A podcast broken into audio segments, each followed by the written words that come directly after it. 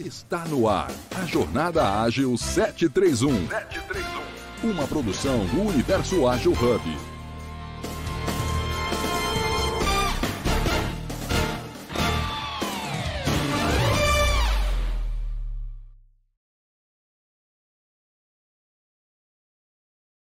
Estou bem animada também. Bacana.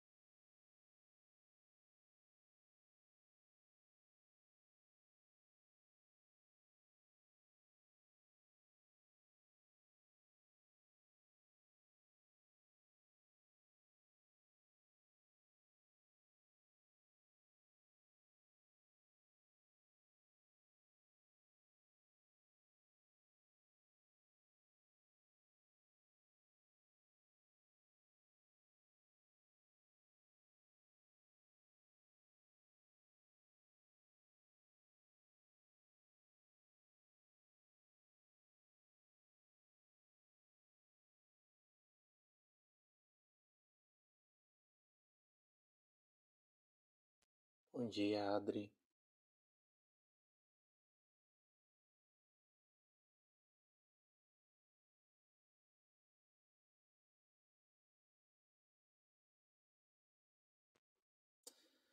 Então vamos lá, pessoal. Enquanto a nossa convidada não chega, já vamos para os nossos recadinhos paroquiais. Vamos iniciar mais um programa hoje nosso programa Jornada Ágil 731, episódio 749, Carreira Ágil, Acessibilidade e ESG.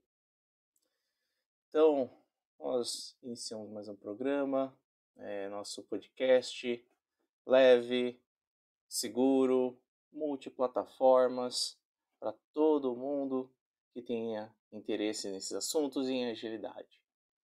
Então, para começar, Quero ouvir um pouquinho da, da Gisele, enquanto a nossa especialista não chega. É, vamos pelas bases, tá? Como o SIG consegue contribuir para a acessibilidade? Pergunta de um milhão. Muito bom. É, deixa eu me apresentar. Sou Gisele Batista, sou uma mulher branca, trans, é, cis, tenho os cabelos crespos, mas nessa foto eu estou com cabelo é, liso, uso óculos e tenho os olhos esverdeados.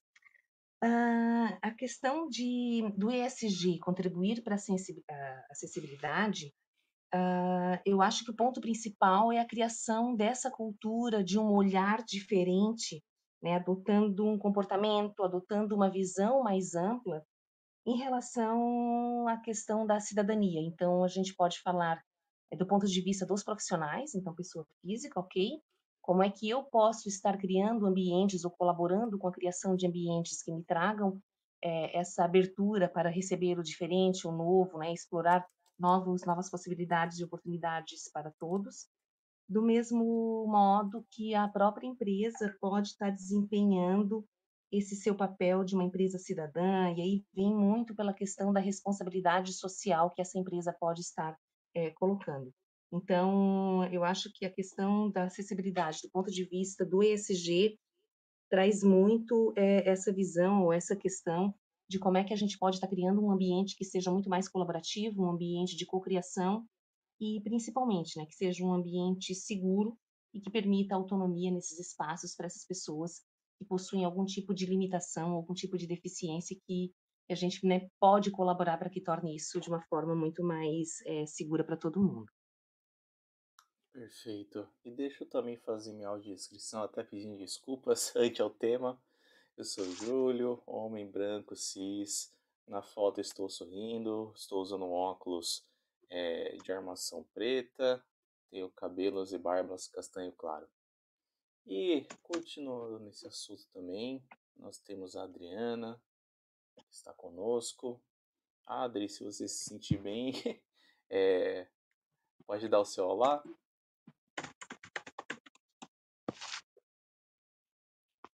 Adri hoje nos acompanhando apenas como ouvinte, tá, pessoal? Mas vamos lá então, Gi. É, quando... só para atualizar que eu estou recebendo aqui informação que a nossa convidada está tentando entrar, então, né, bem essa questão do nosso tema de hoje, a acessibilidade, como é que a gente pode trabalhar isso para que, né, que tenha essa fluidez em tudo. Então, só para deixar aí, pessoal, é que ela já está tentando entrar e daqui a pouquinho ela vai estar tá aqui conosco, tá bom? Perfeito, perfeito.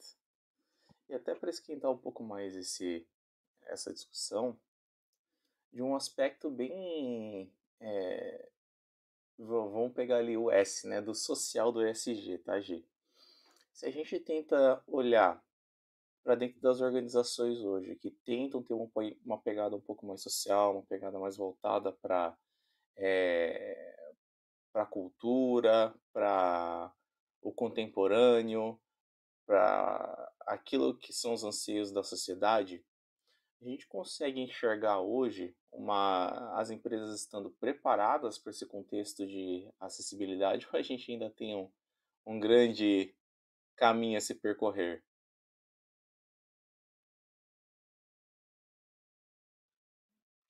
Olha, Júlio, é, eu sou muito otimista, ok? Então eu vou te dizer que sim, a gente já avançou muito, mas o meu lado realista diz que a gente ainda tem um grande, um grande trajeto, uma grande caminhada para que a gente consiga realmente alcançar é, esse S mais, é, vamos dizer uma palavra que seja é, factível e que seja o mínimo, né?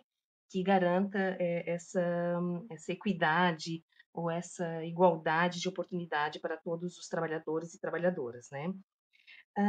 Mas aí, não só do S que eu acho que a gente deveria trazer essa discussão, só para quem não entende, talvez, né, e trabalhando de novo com essa temática de, da inclusão e deixar todo mundo na mesma página, ESG é uma sigla que vem do inglês, que são práticas que as empresas podem adotar né, dentro das sua, dos seus processos, dentro dos seus dos seus serviços e produtos, que visam melhorias na parte ambiental, social e de governança. Então, aqui a gente fala né, environmental, social and governance.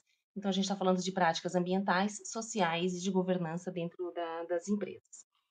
E, e, o S, Júlio, é, ele precisa de uma, uma maturidade muito grande, a gente está muito aquém ainda do que a gente necessitaria, uh, principalmente quando a gente fala do S, a gente pensa muito em diversidade e inclusão, e aí a gente traz muita questão de gênero, a questão racial, né, a igualdade salarial, a gente tem muito de, de, desse ponto de vista. E, e, convivendo e trabalhando com esses grupos e elaborando projetos para empresas e convivendo com essa, essa, essa, esse diferente ou esse né, um outro olhar, é, o A, né, da acessibilidade, ele tem que estar tá muito dentro desse, desse contexto do S.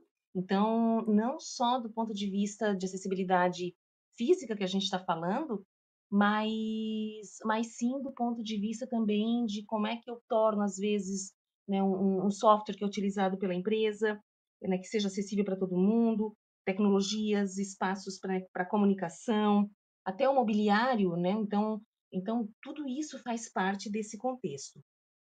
Mas o S não existe se eu não tiver o G, se eu não tiver a governança.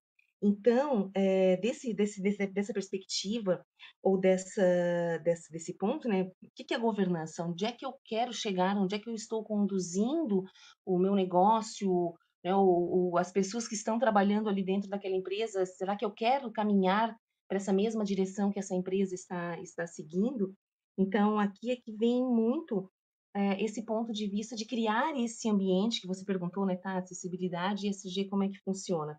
Como é que a gente pode criar esse ambiente e promover essas, essas discussões e, de novo, essas oportunidades para os demais, né, mais variados profissionais, esses diversos profissionais, que às vezes têm muito a contribuir, que têm né, uma série de, de carga técnica, carga realmente, assim, é, de inteligência emocional, que pode estar contribuindo com a equipe, enfim.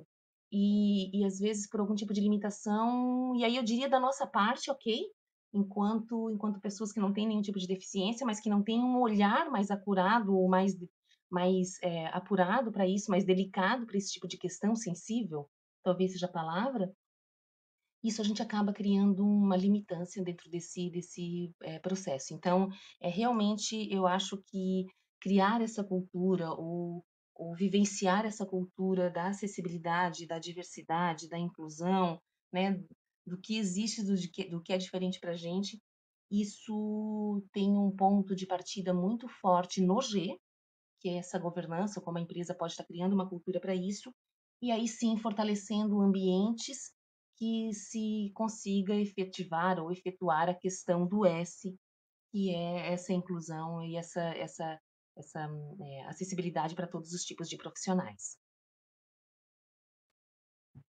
Perfeito. Até já aproveitando e lendo aqui os comentários do pessoal no Clubhouse, a, a Silvia Priscila, em partes porque as leis têm obrigação a contratação de pessoas eficientes, por exemplo, independente da governança ter esse olhar. Perfeito, né? Hoje até as nossas é, regras de contratação também estão voltadas para esse olhar um pouco mais direto à pessoa com alguma necessidade especial.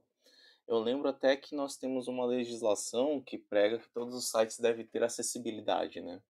E fiz um estudo há um tempo atrás dessas questões de acessibilidade e me lembro que dentro do Brasil existe uma porcentagem muito baixa ainda, por exemplo, das ferramentas, dos sites que têm a acessibilidade, né? O próprios, um próprio estudo feito no Brasil, cerca de 5% no máximo dos sites hoje tem acessibilidade, né, para todo tipo de, de pessoa com alguma necessidade especial. Então, quando a gente olha esses aspectos, a gente vê que não é só uma, uma questão de trabalhar a nível de legislação também, né? Mas também de uma conscientização. E até já pego aqui um, um comentário do Juliano. Tanto ambiental quanto social dependem de uma governança consciente para refletir e agir, inclusive pela acessibilidade. E eu concordo nesse tema que o Juliano levantou, porque se olhamos né, de um aspecto bem, é, bem geral de como as empresas costumam trabalhar, às vezes a pessoa com necessidade ela é tratada em cargos de entrada, fica meio à parte dos times. Isso não é uma forma de, de acessibilidade, mas talvez um pensamento um pouco de segregação desses indivíduos dentro da organização, né? O que você acha, Gisele? É, é bem isso. Eu também concordo, super concordo com é, o comentário que foi feito aqui, Juliano, né?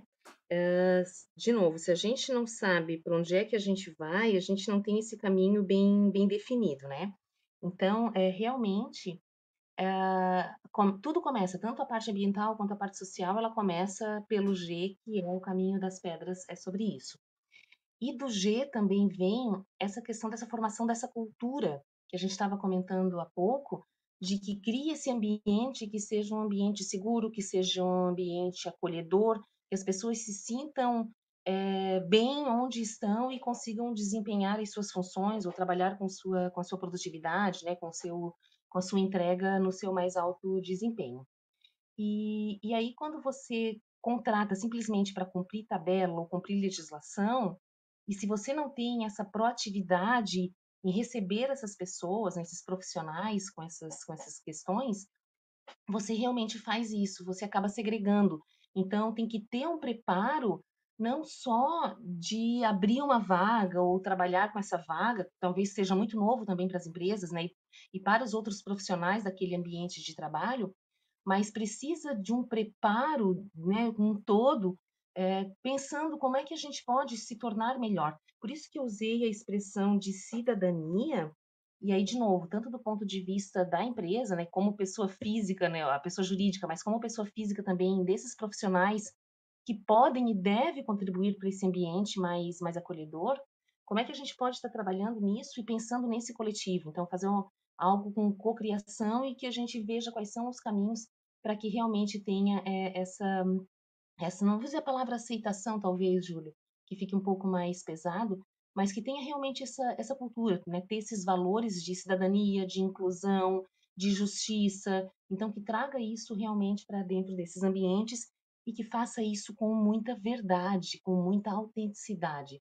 Não simplesmente como a gente vê milhões de empresas fazendo isso, é, utilizando o, o, a, o marketing do. Aí a gente chama de social washing, né?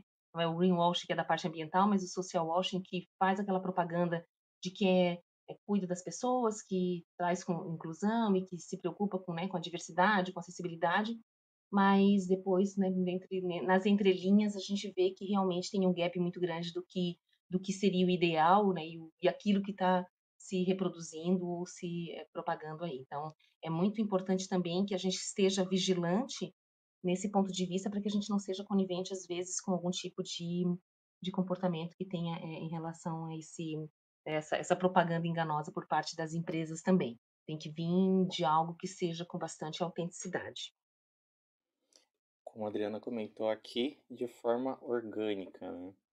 E até aproveitando, o pessoal está reagindo bastante aqui no Clubhouse. É, o Juliano também colocou: a legislação pode impor a reflexão, mas sem uma governança consciente, a estrutura da organização pode ter diversidade, em aspas, mas não inclusão. Concordo perfeitamente, né? É, há um tempo atrás, eu fiz um trabalho para uma empresa de software sobre essa questão de design universal, né? Que o design universal é uma, uma, uma estrutura de pensamentos, vamos colocar assim, que permite é, imaginar soluções independente da necessidade do usuário, né? E só, só para fazer um, só para elencar alguns pontos, tá? Ele tem algumas normas que norteiam esse design universal.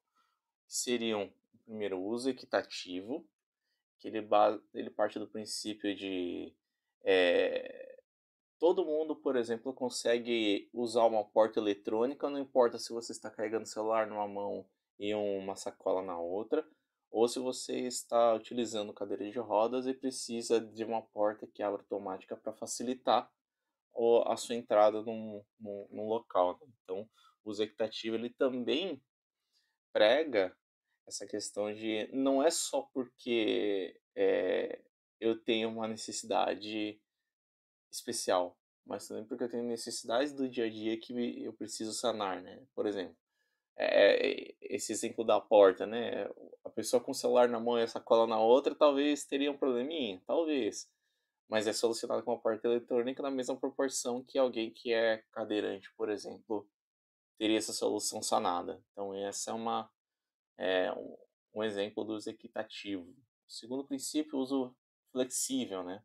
Eu não sei se vocês se lembram, é, que lançaram aquelas tesouras que ela vem com uma mola que a pessoa simplesmente aperta e ela volta à posição porque a mola ali faz ela é comprimida e depois se expande e volta à posição de aberto da tesoura, né?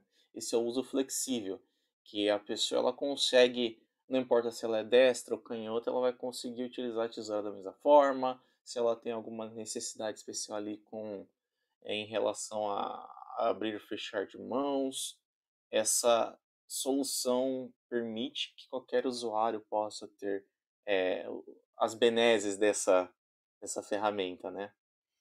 É, temos também outro princípio que é o uso simples e intuitivo.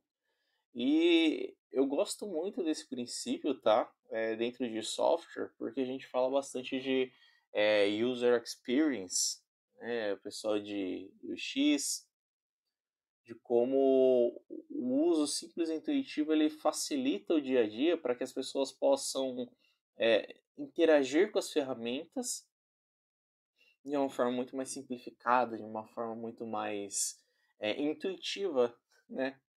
E consigam ir do ponto A ao ponto B, fazer as relações que são necessárias, por exemplo, fazer uma compra muito mais facilitada, clicando no item, adicionar o carrinho e finalizar compras, né? um uso bem intuitivo de uma ferramenta de e-commerce.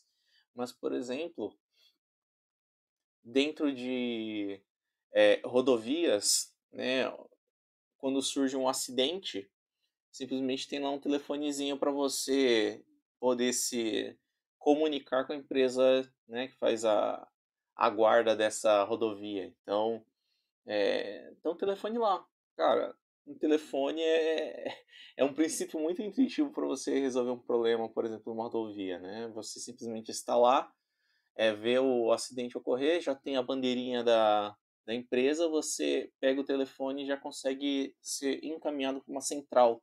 É um uso bem intuitivo para você poder falar com qualquer pessoa que possa te dar um auxílio. Né? Quarto princípio, informação perceptível. É...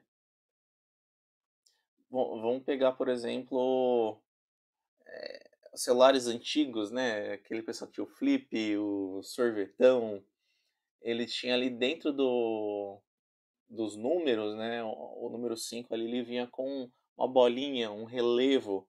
Essas informações elas são importantes principalmente para você se guiar pelo toque, para que você consiga é, se comunicar não só de uma forma visível, mas uma forma tátil, interagir de forma mais simplificada, né?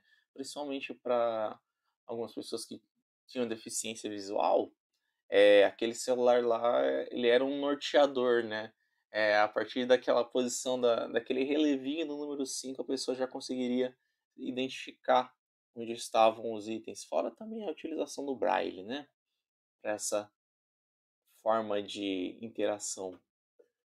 Temos também o princípio 5, que é tolerância a erros, né? Que é você, para quem trabalha com com Kanban, vai, vai, estar facil, vai estar muito familiarizado, né? Que é o princípio do Pokayoke, que você prevê, prevê, faz uma prevenção de erros, né? evita possíveis falhas e até falhas graves que possam colocar a vida da pessoa em risco.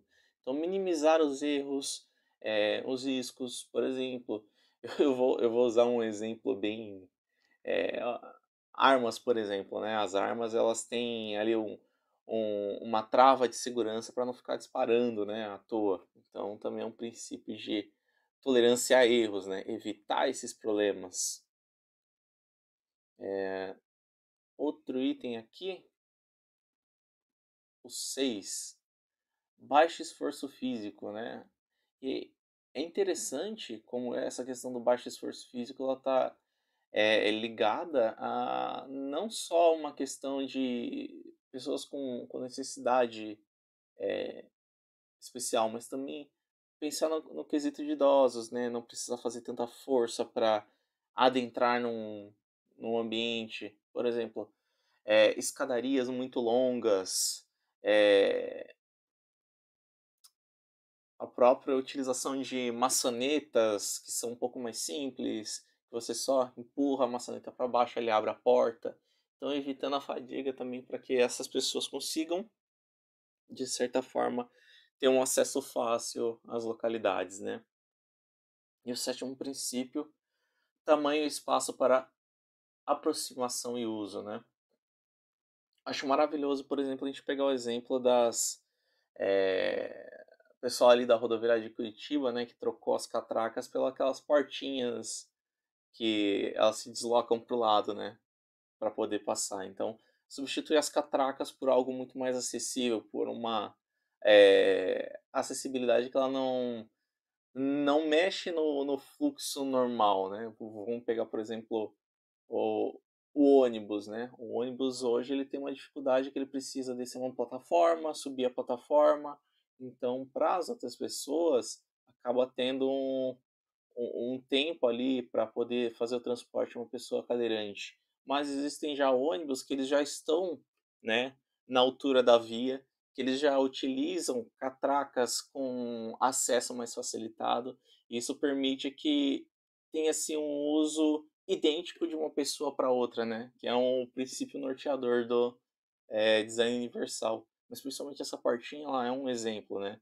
Você não precisa colocar uma catraca que gira, que faz aqueles estalos como a gente está acostumado, mas pode fazer uma porta um pouco mais acessível que permita deslocamento da pessoa dentro do, de um espaço. Então, quando eu iniciei né, estudo de acessibilidade, isso aqui foi meu meu guia inicial, o design universal. E ele não se aplica só a software, ele também se aplica a arquitetura, ele também se aplica à legislação, se aplica a várias outras formas né, de, de, de utilização social, né, Gi? Sim, é bem bacana. E aí, se você me permita todo esse trabalho, é, eu gostaria de resumir numa palavra. me permita a ousadia, Júlio. Porque toda essa reflexão, ou toda é, essa estrutura, né, que você teve que pensar em, em detalhes, e, e, como é que poderia facilitar a vida, né, de diversas formas dessas pessoas, né, uh, isso tem a ver com a questão de dar autonomia, então, como é que você pode garantir nessas condições, com segurança, claro, para que as pessoas tenham essa autonomia? E isso tem muito a ver, ou talvez seja né, a grande questão é, do coração da acessibilidade, é permitir que, que existem muitos entraves. Então, você trouxe diversos exemplos aí, e, e esses entraves, né, que representam às vezes barreiras e barreiras concretas, efetivas, da participação de pessoas com as suas né, diversas é, limitações ou diferenças, não sei como é que a gente pode chamar aqui, mas que a gente possa transpor isso tanto no âmbito de convívio social, ok? Então, que as pessoas tenham essa autonomia para ir, vir, é, se comunicar, enfim, né? E que isso também se reproduza é, dentro dos ambientes de, de trabalho. Então, é, principalmente para quem tem essa essas vezes necessidade de mobilidade mais mais reduzida. E aí eu queria dar um exemplo, assim, que, né, para mim foi um choque de realidade e que eu tive que aprender a, a conviver. É, nós temos um grupo e a pessoa, uma das pessoas que participa conosco no grupo, ela tem é, um problema de visão, ok? Então tem 30% da visão e, e tem um problema de audição também. E, por exemplo, a gente não pode mandar dentro do nosso grupo, a gente não faz isso, mandar mensagem de voz, porque é, é um fator limitante. Então, no começo, às vezes, a gente né, andava tanto no piloto automático que não conseguia nem se, se ambientar nisso, né? E aí a gente foi se policiando e o nosso ambiente se tornou muito mais receptivo e muito mais aberto para estar tá, é, convivendo com isso. E, e, é super bacana porque a Ali traz dentro do trabalho que ela faz, ela já está entrando aqui, daqui a pouco a gente vai ouvir ela também. Ela traz muito essa vivência das diversas limitações que as pessoas enfrentam no seu dia a dia, o que para a gente às vezes pode ser uma coisa assim tão superficial ou, né, ou pontual, mas é realmente é uma visão. Eu acho que vale a pena a gente trabalhar muito essa nossa visão para que a gente consiga crescer como ser humano, ok? e entendendo um pouco mais de como é que são os outros seres humanos ao nosso redor, para que a gente crie também essa perspectiva dentro da nossa carreira profissional. Ali, bom dia, minha querida, tudo bem?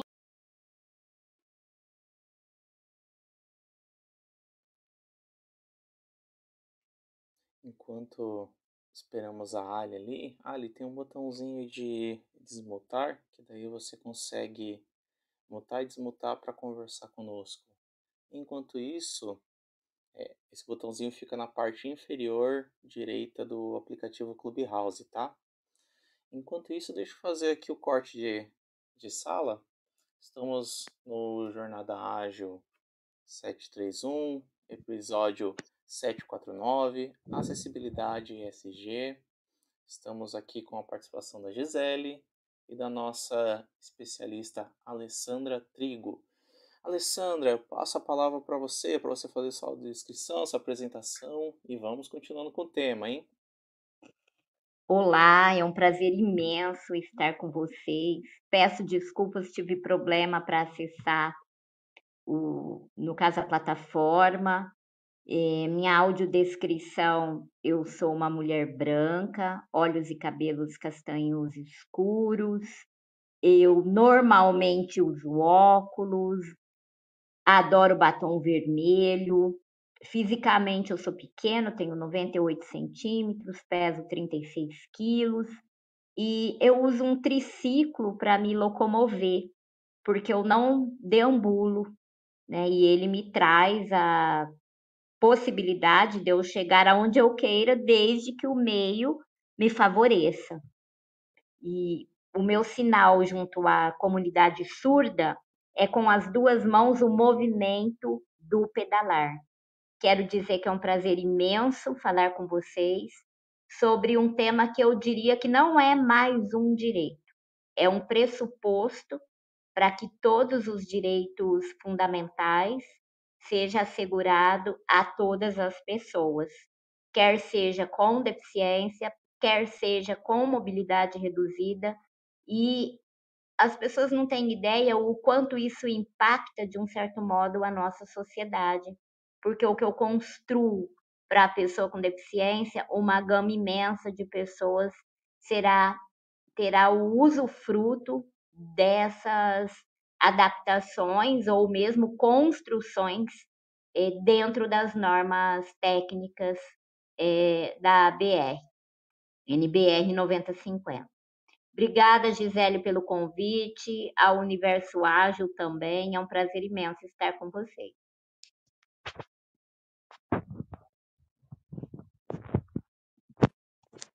Gente que agradece muitíssimo, Ali, a tua participação aqui. E que bom que deu tudo certo, então, que você está aqui conosco. Só fazendo uma pequena apresentação, a Alessandra é consultora, mentora e palestrante em diversidade e inclusão. É pessoa com deficiência, como ela começou, comentou conosco aqui, mas tem uma atuação muito grande nessa área. É mestre em Direito Constitucional pela Instituição de Toledo de Ensino de Bauru, servidora pública federal e uma das 100 selecionadas no Programa de Aceleração de Creators do LinkedIn em 2022. Ali, Queria que você começasse a conversar com a gente, né? A gente já fez alguma introdução aqui em relação à questão do, do ESG e acessibilidade, eu acho que foi super bacana, porque né, a gente colocou na pauta, o ESG traz essa visão de colocar na pauta muitos assuntos que são importantes, mas eu queria é, que você falasse um pouco para a gente sobre essa questão da acessibilidade nas empresas, como é que funciona, qual é a contribuição, como é que isso se dá é, dentro desse, desse ambiente. Gisele, eu diria que a acessibilidade dentro da, das empresas é essencial, porque senão a gente entra no preenchimento né, das cotas por pessoas que, na verdade, têm um, uma pequena limitação. Ao passo que o objetivo da lei é trazer todas as pessoas com deficiência. Então, eu diria que uma empresa acessível, ela oferece possibilidades para o tetraplégico, para o surdo, para o cego, e sem acessibilidade, essas pessoas estariam excluídas do mercado de trabalho, porque é muito complexo você chegar num local e não ter o mínimo do sentimento de pertencimento. E quando você fala em acessibilidade, eu sempre coloco nas minhas consultorias que é preciso ouvir o outro. Não basta você observar as normas técnicas. Você precisa conversar com a pessoa com deficiência e saber o que ela efetivamente precisa. Existem vários, por exemplo, software de que oferecem acessibilidade para pessoa cega. Mas não é você que vai determinar o software que a pessoa cega vai utilizar. Ela que vai dizer o que ela melhor se adapta, o que a faz mais produtiva, e nem sempre com o olhar daquele que vai adquirir esse produto é a necessidade dessa pessoa. Então, mesmo nas questões atreladas à acessibilidade, nós precisamos de uma coisa muito fundamental, que é o diálogo, é a, a escutativa, para saber o que, o que essa pessoa necessita com maior veemência. Por exemplo, eu sou pequena. Na grande maioria dos, dos locais que eu vou, as metragens são totalmente fora, porque não se observa os 80 centímetros do chão para se colocar os, os utensílios, por exemplo, porta-bolsa, porta-sabonete, porta-papel. E essa é uma característica minha, mas que dentro das normas, se cumprida de forma correta, eu estaria beneficiada. porque somado à minha deficiência física, eu tenho a baixa estatura. E é isso, é ouvir a pessoa com deficiência, é fundamental nesse processo para que ela possa oferecer o seu melhor, se é, incluir de uma forma é, satisfativa e produtiva. É bem isso. Muito legal isso que você está comentando, Ali, porque às vezes é muito mais a questão da empatia do que realmente ter que fazer um investimento financeiro ou ter que fazer uma readaptação de todo o ambiente. Então, entendendo né, essas demandas, essas necessidades dessas pessoas que estão é, dentro desse ambiente. E aí, o que a gente estava conversando um pouquinho antes de você entrar, que é essa cocriação dessa cultura de inclusão e acessibilidade. Então, a gente ter também a liberdade de ouvir né, essa, as empresas é, terem essa cultura de ouvir o outro e entender e crescer junto com o outro. E não simplesmente é, estar cumprindo tabela, a gente levantou esse, esse, essa questão aqui também, de que eu estou cumprindo a legislação e aí eu simplesmente coloco umas cotas lá e, e, e, já me dou por satisfeito. E aí eu queria entender essa, essa questão contigo sobre essas vagas afirmativas. Como é que essa questão da, da acessibilidade ela pode influenciar na, na, na, na, questão das vagas afirmativas, como é que isso se dá nas empresas, quais são os melhoramentos, né? Então, que a gente possa realmente construir algo que seja é, coletivo e que seja bom para todo mundo. Bom, primeiramente, né, quando você fala em, em cotas, né, a lei de cotas, ela abarca uma gama de todas as modalidades de pessoas com deficiência. Então, as, são as pessoas com deficiência física, pessoas com deficiência sensorial, pessoas com deficiência múltipla e com deficiências intelectuais e autistas. Quando você fala em acessibilidade, a falta dela leva à exclusão de uma ou mais modalidades de pessoas com deficiência. Então, se eu tenho uma empresa que não possui acessibilidade física, estão fora da possibilidade de trabalharem nessa empresa as pessoas cadeirantes, as pessoas é, que usam andador, dependendo do grau, as pessoas que usam uma muleta. Se eu tenho uma empresa que não tem, por exemplo, libras, né, embora nem todos os surdos utilizem a língua brasileira de sinais, é uma particularidade, uns são oralizados, uns é, fazem leitura labial, enfim, eles têm uma, uma dinâmica bem grande entre eles. Eu excluo esse público da possibilidade de inclusão dentro das empresas. Então, a falta de acessibilidade, de um modo geral, ela implica no corte, na exclusão de determinada parcela de pessoas com deficiência. Isso é muito ruim, porque Infelizmente, quando você fala em preenchimento, as pessoas querem o surdo que ouve de um ouvido, o cego que enxerga de um olho e a pessoa com deficiência física que pode deambular para todos os espaços e tem apenas uma pequena limitação. Ao passo que a lei ela vem promover as diferentes dificuldades de cada pessoa. Então, acessibilidade é quando as pessoas, mesmo com as suas limitações mais graves, elas possam acessar aquela determinada empresa. É bem isso, a partir do momento que eu não tenho acessibilidade, eu já dificulto, eu inviabilizo, nem dificulto, eu inviabilizo o acesso ao mercado de trabalho para essas pessoas. E é muito comum, Gisele, eu que atuo na área e muitas vezes as pessoas né, procuram e falam, olha, eu tenho uma vaga, mas eu preciso de alguém em um perfil que, bem dizer, a deficiência passaria é, desapercebida. E aí não se está cumprindo a verdadeira função, né? De novo, está simplesmente Com fazendo certeza. Um com certeza, no, no, o intuito da lei é mostrar que as pessoas, mesmo com dificuldades, com limitações, elas têm potenciais incríveis. E uma, uma coisa que eu sempre coloco é que você precisa passar a ter um olhar e observar o que a pessoa tem, o que ela pode promover e não aquilo que falta. E infelizmente, quando você fala da pessoa com deficiência, o olhar vem e aponta aquilo que nos falta. Eu não ando, mas espera aí. O que eu posso fazer?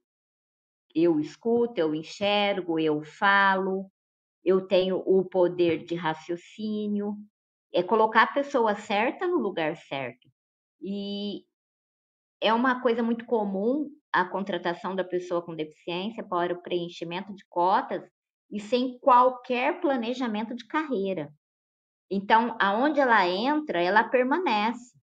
Ela não é vista com as suas potencialidades, não lhe é oferecido as mesmas possibilidades de promoção. Isso acaba desincentivando e gerando um fluxo muito maior dentro das organizações. O que, se elas pararem para analisar, é muito ruim. É, é, uma, é uma coisa assim que poderia, com uma cultura organizacional diferente, é, trazer benefícios muito grandes para o grupo e para a própria empresa. Deixa eu até aproveitar. Me permitem aqui, Alessandra, o público está interagindo bastante, tá? A Adriana Sim. colocou assim: Eu sinceramente acho que o termo diversidade devia ser encarado como unicidade. O que você acha, Alessandra? Olha, é, como pessoa, nós somos únicos. E eu sempre coloco nas minhas palestras que cada um de nós tem a sua potencialidade, o seu universo, mas nós temos que aceitar que nós somos diferentes. E a beleza do diverso, ela é infinita. Apesar de único, cada um de nós tem a sua particularidade. E eu vejo que nós precisamos não é não, não aceitar as diferenças, mas se conscientizar que dentro das diferenças nós temos resultados muito mais mágicos, onde ocorre ideias plurais, onde ocorre humanização, onde se agrega muito valor à marca, porque a partir do momento que eu me vejo incluída dentro de uma determinada empresa, que eu percebo que aquela empresa constrói eu passo a ser consumidora daquela empresa. Então, eu diria que a cultura maior é eliminar os vieses inconscientes, aceitando as diferenças, mas enxergando a potencialidade dentro do ser humano único que é cada um de nós. Perfeito. Trazendo só mais dois comentários aqui. É, o Tiago Pessoal, se considerarmos as deficiências, aliás, se desconsiderássemos palavra, o termo, as deficiências, passando a considerar como dificuldades o que todos veem, visando aplicar a acessibilidade a todos ao invés de alguns, incluindo todos no mesmo patamar de humanos com dificuldades, não facilitaria as mudanças de adaptação? E a próxima pergunta aqui uma da Silvia, uma dúvida: a seleção e contratação dessas pessoas custa mais caro para o empresário? Bom, é, em relação à primeira pergunta, eu diria que a própria história né, vem numa construção de mudanças de conceito da pessoa com deficiência. Lá na, na Idade Média, a pessoa com deficiência ela não tinha direito à vida, ela não, não era considerada em muitas culturas como um ser humano pleno. E nós fomos evoluindo né, nesse, nesse processo, passamos a não aceitar mais a condenação à morte e a obrigação do Estado em assistir as pessoas com deficiência. até nós chegarmos hoje né, na terminologia pessoa com deficiência. Eu diria que acima da deficiência, o conceito já traz pessoa com deficiência. Deficiência é uma condição da pessoa. Eu, particularmente, gosto do conceito, não vejo problema em se colocar é, sobreposto à pessoa a sua deficiência porque é uma condição. Então, por exemplo, a pessoa é, ela é uma pessoa com deficiência, a pessoa é uma pessoa obesa, a pessoa é uma pessoa magra. É uma característica. O problema não está nessa terminologia, está na falta de conscientização na nossa sociedade e enxergar a pessoa com deficiência como uma potencialidade, como um ser humano pleno. Então, eu diria que a quebra de vieses inconscientes seria o nosso principal é, objetivo para essa mudança de paradigma. Não é deixar de ser pessoa com deficiência, é ser pessoa com deficiência plena, capaz, única e dona de si. E aí, qual foi a segunda pergunta? a questão de custos para a contratação de uma pessoa com deficiência? Não, não, não, não se ampliam os custos. O problema é que dentro da empresa, muitas vezes, não existem pessoas que saibam a cultura, não conhecem as realidades das pessoas com deficiência.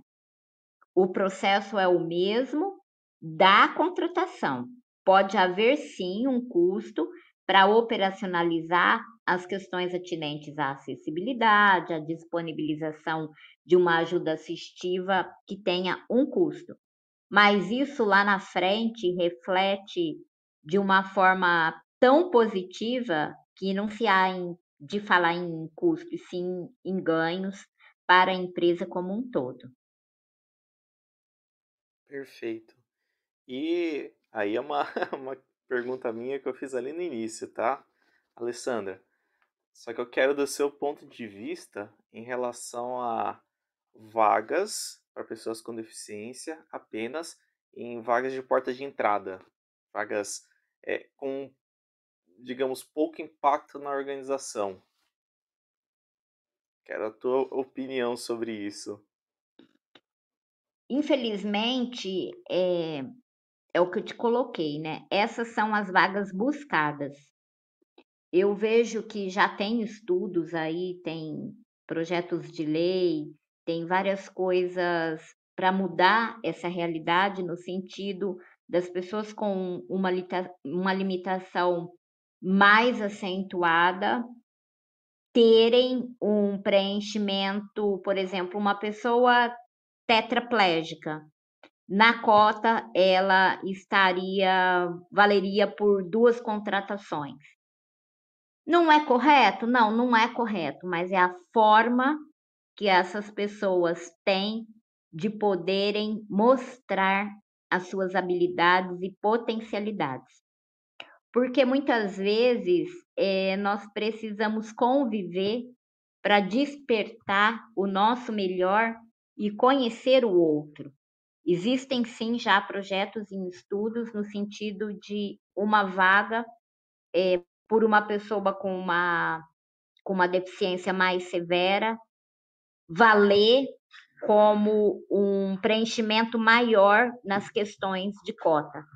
Eu, sinceramente, por mais que a gente lute para que seja é, com igualdade, acho que traria uma possibilidade a mais e essas pessoas seriam assim com uma, uma chance maior de serem contempladas. Porque não é certo, né, nós só abrirmos para as deficiências leves. E cada um de nós pode ser muito grandioso dentro de uma organização dentro das suas potencialidades. Eu sempre gosto de frisar a potencialidade. E isso, infelizmente, se a pessoa com uma deficiência leve, o acesso ao mercado de trabalho não é tranquilo, quiçá uma pessoa com uma deficiência severa. É bem isso.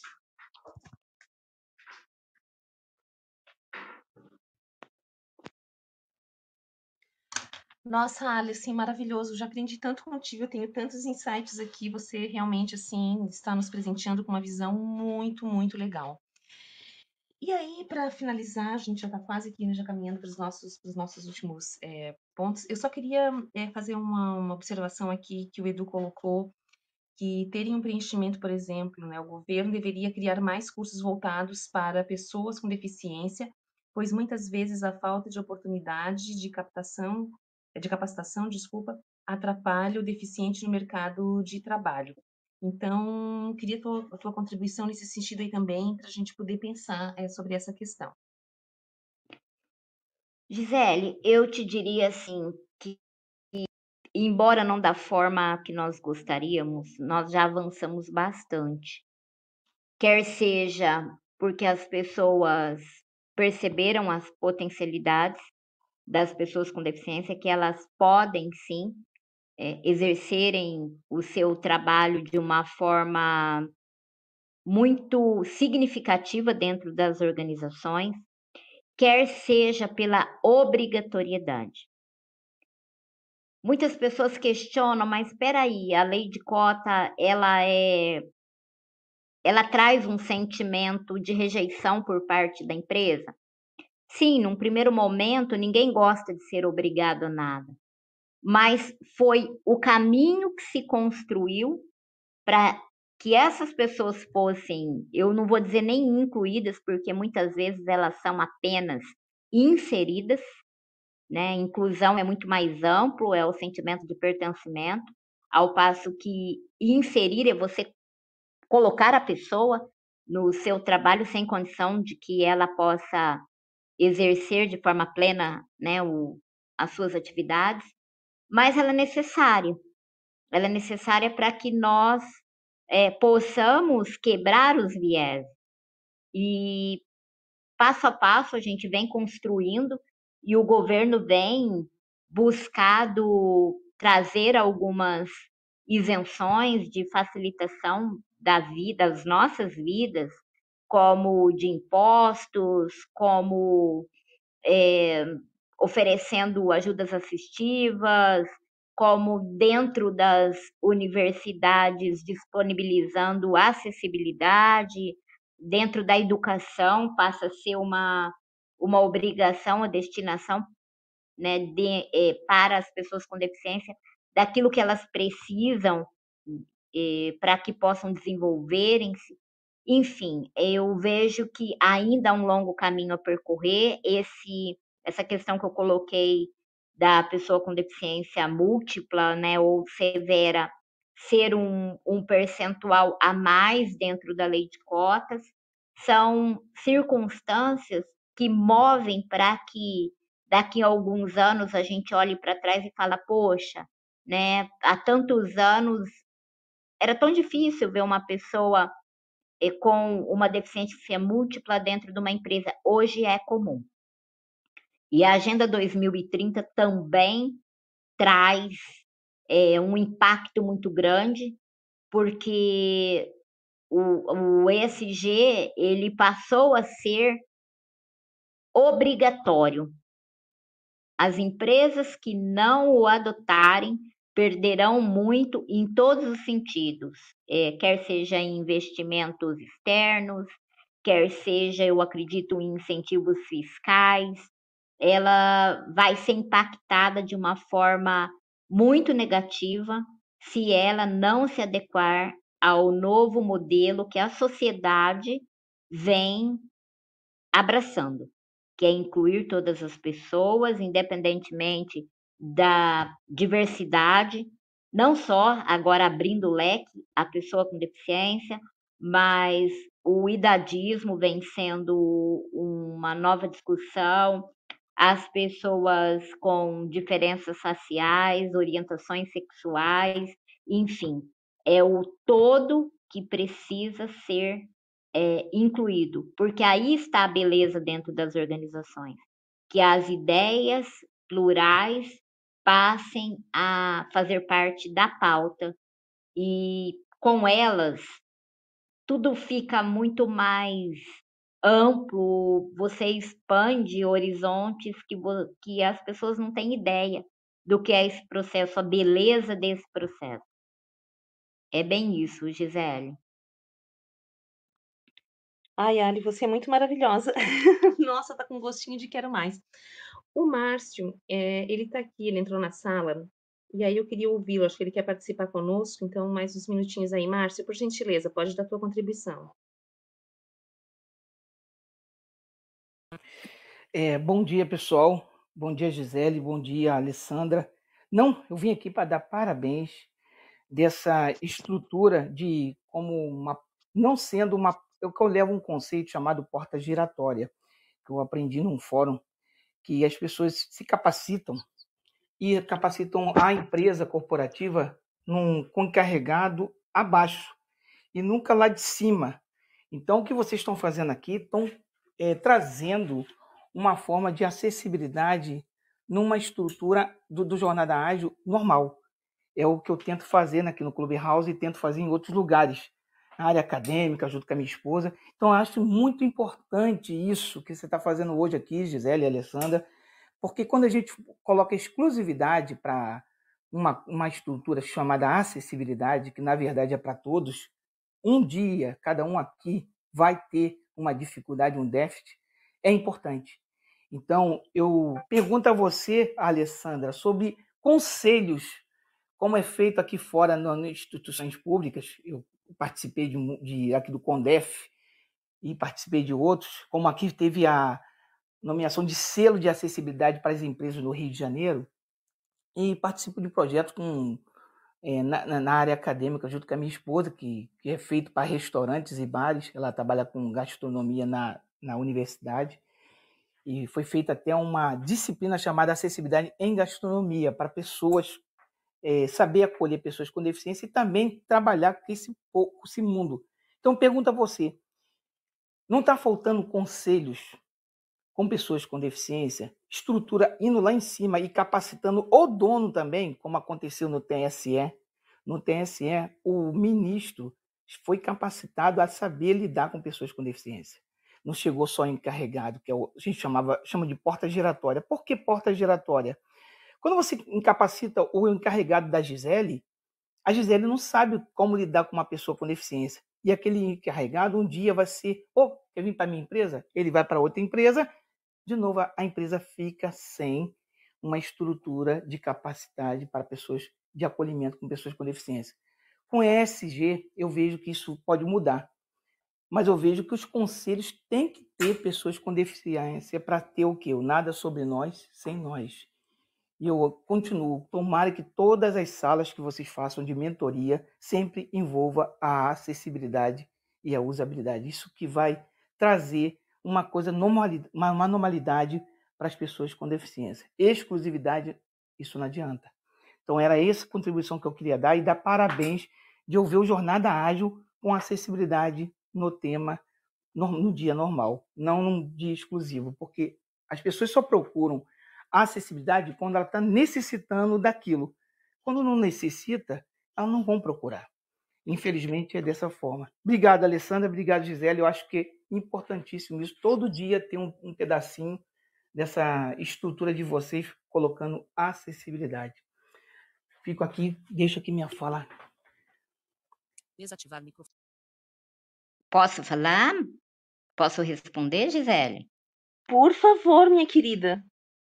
Nossa, o Márcio, ele encerrou com aquilo que eu sempre falo, né? A convenção ela é perfeita, nada sobre nós sem nós. E isso é uma é uma regra básica. Você vê, existem conselhos que se discutem é, a questão das diversidades, a questão das deficiências, mas a quase totalidade deles não tem uma pessoa de fala. Uma pessoa que conhece a realidade, que vivencia as dificuldades que nós passamos. Porque teorizar, eu posso pegar um, uma NBR 9050 e saber tudo sobre ela. Eu até, o, o meu objeto de mestrado foi acessibilidade e é tranquilo, uma pessoa que tem uma boa leitura, uma, uma formação em qualquer área, entende o que ali está escrito, claro que não a parte de engenharia, mas uma coisa é você ler, outra coisa é você viver e interpretar de uma forma em prol a pessoa com deficiência. Porque algumas regras são expressas, outras é, expressas não objetivas, outras traz uma subjetividade que só a pessoa com deficiência vai poder complementar, né? E uma uma questão que eu considero muito importante nas minhas consultorias e mentorias, que é um problema em quase todas, todas as organizações, e muito bem colocado pelo Márcio, não adianta eu treinar o RH de como contratar pessoas com deficiência se a própria diretoria não sabe como lidar com essas dificuldades. Se a liderança não está capacitada para como acolher, se quem está na ponta e vai executar ali todo o processo com a pessoa com deficiência nunca ouviu falar. Não é segmentar os treinamentos voltados à pessoa com deficiência. É a empresa como um todo. Não existe separação das partes, treinamento. Claro que eu posso fazer o treinamento por partes, mas eu tenho que englobar a empresa inteira. Senão eu, eu contrato correto, mas quem executa não sabe como lidar. E aí é muito interessante, Márcia, porque você trouxe um, uma temática que eu venho desenvolvendo bem forte, que são as questões atinentes a Agora eu entrei numa seara bem grande de supermercados, né? As questões voltadas à acessibilidade. Por que eu não posso consumir, chegar num supermercado e poder escolher na gôndola a fruta que eu quero pegar, o legume que eu quero pegar? Por que se planeja, às vezes, com um custo tão alto, sem pensar em nós, né, pessoas com baixa estatura, pessoas cadeirantes. Esse, isso não tem na NBR. Talvez se tivesse ouvido uma pessoa com deficiência, a realidade seria bem diferente. A mesma coisa os restaurantes. Eu sou pequena e o viés inconsciente é gigantesco. Então eu chego com um triciclo. E aonde as pessoas não me conhecem, elas me oferecem cadeirinha de criança para sentar. As mesas, muitas delas são projetadas de uma pessoa alta. Eu não consigo é, comer olhando o que eu estou comendo. Eu não consigo me servir num, num aparadouro. Por quê? Porque não foi pensado. Muitas das normas estão ali, é, eu diria que talvez até corretas, mas o correta se torna muito pequeno para quem não vive tem expertise da vivência. E eu encerro, né, ratificando aquilo que você colocou e eu introduzo nas empresas, que é nada sobre nós sem nós. E os conselhos precisam ter pessoas com deficiência que conheçam as realidades, não apenas a sua, porque não basta eu saber o, o que uma pessoa com deficiência física precisa. Eu tenho que ouvir uma pessoa cega, ouvir uma pessoa surda, ouvir um familiar de uma pessoa com deficiência. E aí a gente amplia bastante com os processos de mentoria, mostrando a riqueza disso para as organizações. Mas gratidão pela tua colocação e ela vem de encontro de uma forma muito intensa aquilo que eu levo e aquilo que eu acredito. Muito maravilhoso, Alessandra, sim, a todos que participaram hoje. Te agradeço demais a tua contribuição, a tua participação aqui, né? E, e, te desejo um dia maravilhoso e que sigam a Alessandra também no LinkedIn, que ela produz muito conteúdo e muito material. Pessoal, a nossa sala já está se encerrando daqui a pouquinho, tem um tempo aí, um time que já está programado. Desejo a todos um dia muito bom e muito obrigada a participação de todos e todas, e especial aí pela Alessandra, pela sua contribuição. Gratidão. Eu quero também agradecer a oportunidade, porque falar de acessibilidade para mim é falar de vida digna, igualdade de oportunidades e felicidade, porque nós seres humanos é, nós só somos felizes a partir do momento que nós podemos realizar as nossas escolhas. E as nossas escolhas, elas têm que vir de forma autônoma, de forma independente, com segurança, com propriedade, para que a gente possa ir, vir e permanecer aonde a gente queira, desde que o meio nos ofereça condição.